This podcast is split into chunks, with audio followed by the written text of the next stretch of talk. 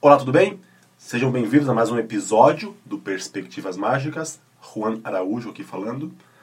Hoje eu, eu vou falar sobre uma ideia que eu não lembro de ter visto em nenhum lugar escrito, ninguém falando, mas talvez, talvez tenha. Talvez alguém já tenha falado algo por esses moldes, apenas eu que não, que não vi.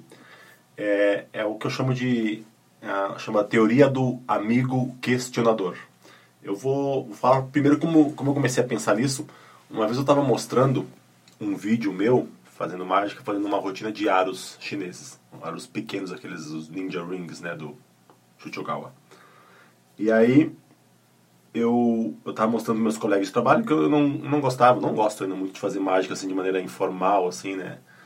E às vezes pediam tal, e aquele dia eu fui, eu tava mandando esse vídeo era um até para um concurso do Fórum Mágico Amador, para quem lembra, quem era da época. Eu mandei esse vídeo. E aí, aí tava lá, alguém viu, aí eu já aí mostrei, chamei outros pra mostrar também, se queriam ver, melhor mostrar ali já em vídeo do que eu ter que fazer mágica para eles. Como eu falei, não, não gostava muito de fazer de maneira informal. Então, quando tava lá fazendo no meio do vídeo, no final, não lembro, um deles falou, ah, não, mas esses aros, isso aí deve ter uma, tem uma abertura nesse aro, só pode ter uma abertura nesses aros aí para fazer um atravessar o outro, né? E nisso eu já gelei, né? O que, que eu vou falar, né? Isso que é, que é um dos grandes problemas do aros, dos aros chineses, que justamente o método é geralmente a, é a coisa mesmo que as pessoas primeiro pensam, né? Que os leigos pensam. Mas tudo bem, isso é assunto para uma outra hora. O fato é que antes de eu poder falar qualquer coisa, um outro colega meu que estava ali assistindo falou: Não, não, não é isso, não, com certeza não é isso. Porque uma vez eu vi um mágico, o mágico fez, eu estava num show, uma apresentação, e o mágico entregou, entregou os dados pra gente, todo mundo olhou para ver que eram sólidos mesmo, e aí ele pegou e começou a fazer tudo de novo. Começou a fazer a fazer o número, né? Eu fiquei pensando, primeiro pensando que rotina foi essa que o cara fez isso, né? Mas, mas na verdade depois aí o que me chamou a atenção foi isso que aconteceu, né? De, de um espectador, de quando viu uma, um show, né? O cara ali defender, né? Defender a que não era aquele método, que não é aquele segredo, por causa da lembrança que ele tinha, né? Ele tinha uma convicção, tal convicção que ele foi capaz de argumentar com aquele cara, com esse amigo questionador que eu falei, em relação a isso. Então, essa que é a ideia dessa teoria, né?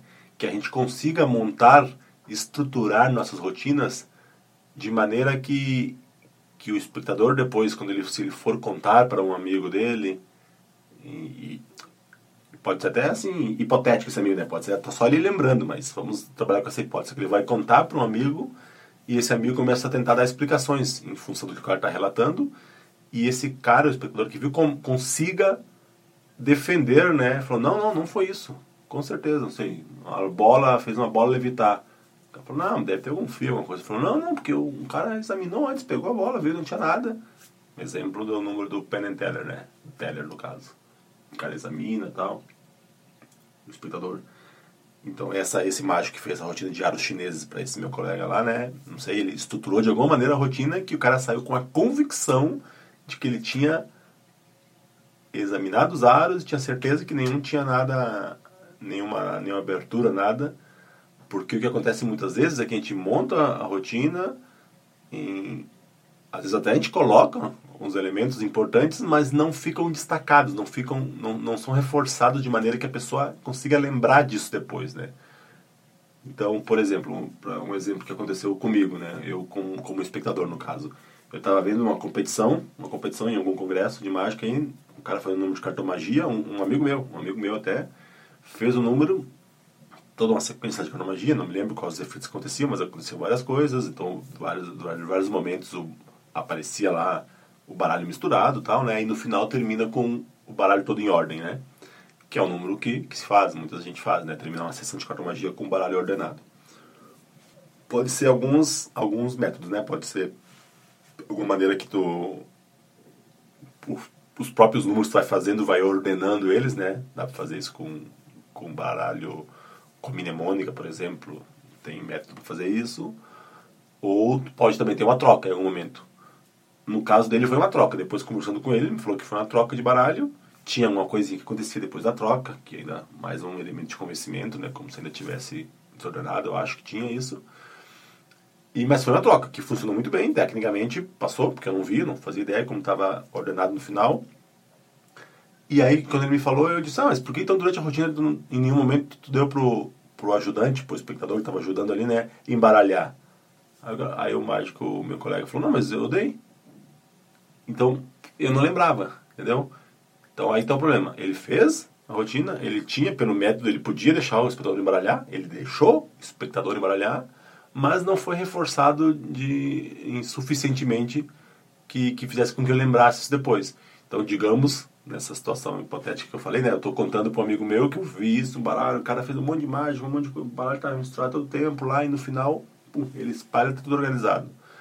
Aí o cara me questiona, não, mas ele deve ter Deve ser a maneira de misturar, parece estar misturado, ele faz de quando está embaralhando, não embaralha. E eu, como leigo, digamos, ia me, começar a me questionar, ah, será mesmo? Será que eu vi tudo embaralhado? Será que, será que ele misturou de verdade? E já, no outro caso, se eu lembrasse que o espectador tinha embaralhado, né, eu teria essa, essa como, como combater esse possível método, falando, não, não, mas não, ele embaralhou, mas também o espectador embaralhou, a pessoa embaralhou, né? Então, é isso que a gente tem que fazer, né? A gente tem que conseguir é, dar esse recurso, conseguir estruturar a rotina para que as pessoas possam funcionar como, como, nosso advogado, né? Advogar por nós contra possíveis explicações. O, nesse caso do baralho mesmo tem o Tamariz faz, não me lembro se eu, acho que nunca vi, mas eu já li em algum lugar que ele faz isso, em algum momento ele pega, dá pro, embaralho, pro, cara, para o espectador embaralhar em cima da cabeça, né? E faz uma gag, ah, agora ele é um baralhador oficial do reino, não sei do que, faz a brincadeira, mas através dessa brincadeira, reforça que o cara embaralhou, que a pessoa embaralhou. Então, isso é muito importante. Então, esse é o, é o foco da, da ideia. Só, só que para isso acontecer, primeiro, né, antes de mais nada, a gente tem que entender, né, tem que estar muito claro para a gente quais são os pontos importantes a reforçar, quais são as condições importantes para determinada rotina. Porque muitas vezes a gente fica preocupado em esconder da cobertura para um método real e acaba esquecendo que que as pessoas podem dar outra explicação e a gente não prova que essa possível expressão está errada, que não é a verdadeira, né?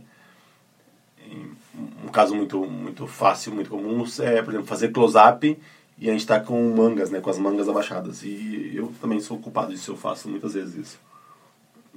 Vezes eu não remango, não levanto as mangas, não deixo elas remangadas. E as pessoas podem falar, né? Acontece de tá, não, tá na manga, usa na manga, pode ser na manga, escondeu na manga, tirou da manga. E a gente sabe que a maioria das vezes não é. Poucas pessoas, poucas rotinas a gente usa e poucos mágicos utilizam o sleeving, né, na verdade. Mas é uma condição possível, factível. Então, se a gente não reforçar ela, quando o cara for contar lá o número lá, não sei, aí apareceu, desapareceu uma bolinha e apareceu em outro lugar, ela, o cara tava na mão dele, quando abriu não tava mais. Aí o cara lá, aquele amigo questionador, falou, ah, não, mas ah, deve ter ido pra manga, né? Ele subiu na manga. E o cara, ah, pois é, não tinha pensado nisso não. E tá, acabou, acabou a mágica pra ele. E claro, a mágica pode ter acontecido na hora, foi bom, legal, mas eu acho importante também, né, que essa mágica, que a, o impacto mágico, a impossibilidade persista depois, quando o cara for lembrar da mágica, quando ele for contar para alguém. Então, essa a gente entender quais são as condições importantes do ponto de vista do espectador, não apenas do nosso ponto de vista, é fundamental para a gente poder fazer isso, né? Mas essa parte vamos falar, eu vou falar em algum outro momento sobre essa parte de, das condições, porque tem um, o, o Darwin Ortiz, mais uma vez, eu vou falar bastante dele aqui, por causa que tem nos dois livros dele, né, nos dois livros teóricos do Strong Magic e no Design Miracles, tem bastante coisas desse tipo no, no Storm Magic ele fala bastante dessas condições, de como entender quais condições importantes para um efeito do ponto de vista do público, né? Então isso eu falo em outra hora para não alongar aqui. Então, voltando só para o assunto de hoje, é isso, né? Uma vez entendidas as condições que são importantes, a gente tem que demarcá-las muito bem, muito bem para que não passe batido e depois quando o cara for contar para alguém, lembre isso seja capaz de de defender a gente, como eu falei antes. Um, um exemplo, por exemplo, que eu, eu faço carta na laranja, tá? E com prova, né? Entre aspas, prova de que é a mesma carta, entre aspas pra gente, porque sabe, porque no meu caso não é a mesma carta, uso uma duplicata e uso o canto rasgado, né? Não é a carta assinada, não é. Eu sei que tem um monte de versões, tem um monte de métodos, estudei já vários métodos de a carta mesmo, a carta assinada aparecer na laranja. Mas, sinceramente, nenhum me dá. Eu sei que um monte de gente não gosta de, de cartão rasgado, acha um método bobo, acha né, um método fácil de deduzir. É...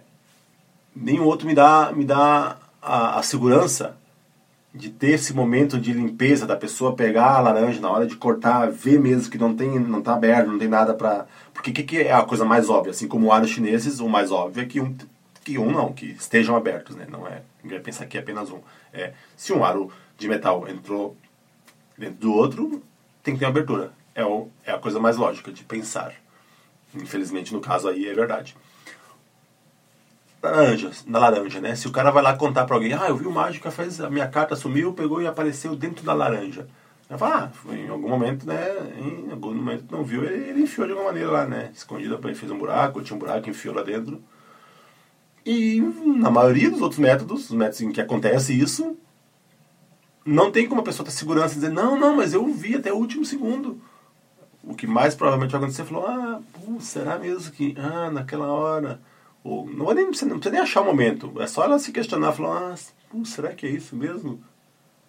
Ele é um cara engraçadão lá, ficava dando as piadas, ou ficava não sei o que, sai naquela hora que ele contou uma piada e tá todo mundo rindo e não fez tal e tal coisa.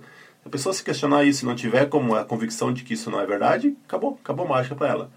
Então, em o canto rasgado, por exemplo, me dá essa segurança até o último momento o cara pode pega a laranja, ele vê, eu falo, vai lá, vê, vê se não tem nada em, porque no meu show, por sinal, eu faço o silk to egg, né? Então, que tem o ovo falso, aquele, né? Que é um ovo de plástico, de verdadeiro. Então, até eu reforço isso na hora dela olhar. Pega a laranja, que está visto todo o tempo, ao contrário de vários outros métodos. Em...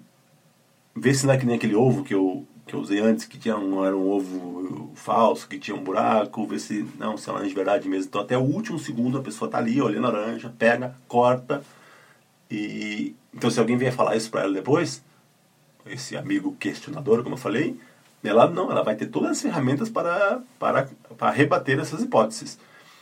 E aí, claro, tem que. depois também a outra parte é: se o cara questionar, não, mas será que era a mesma carta? Então tem que estruturar bem a parte do canto rasgado. tem que fazer bem essa parte para dar, durante todo o momento, todos os processos, todas as partes do processo, dar convicção para ela. Então, então é isso. Esse é o assunto de hoje, é essa teoria do amigo questionador. Fazer com que nossos espectadores saiam tão convencidos que quando o espectador que, que ele conte alguma coisa, ele consiga rebater, né? Uma, uma possibilidade para fazer isso, para treinar, eu nunca fiz, admito que nunca fiz isso. pensei agora enquanto, enquanto gravava aqui. É, pega uma rotina que você faz, o que você está querendo fazer, e conta. Conta para um um amigo seu, como conta que viu um mágico fazendo e tal, que está pensando em fazer, não sei, inventa uma história. Fala, ah, como tu acha? E pergunta como ele acha que pode ter sido feito. Isso é mais para identificar, né? Para identificar aquilo que eu falei antes, que em algum momento eu vou falar das condições. Mas, mas para ajuda, uma maneira de ajudar a identificar quais condições importantes para cada efeito. E as coisas que esse cara falar, não, um cara, se ele fez tal e tal coisa, deve ter sido por tal e tal maneira, então já sabe que esses momentos vão ser quando tu for fazer tua rotina, ou se tu já faz, se tu não tem essa preocupação nesses momentos, tem que reforçar esses momentos, porque quando alguém veja, fique com essa lembrança, em, convicto dessa lembrança. Beleza? Então, era isso. Mais uma vez, como sempre, recadinho final, né? Pedindo para compartilhar, para comentarem lá, para indicarem para os amigos. E era isso. Obrigado, até mais. Tchau.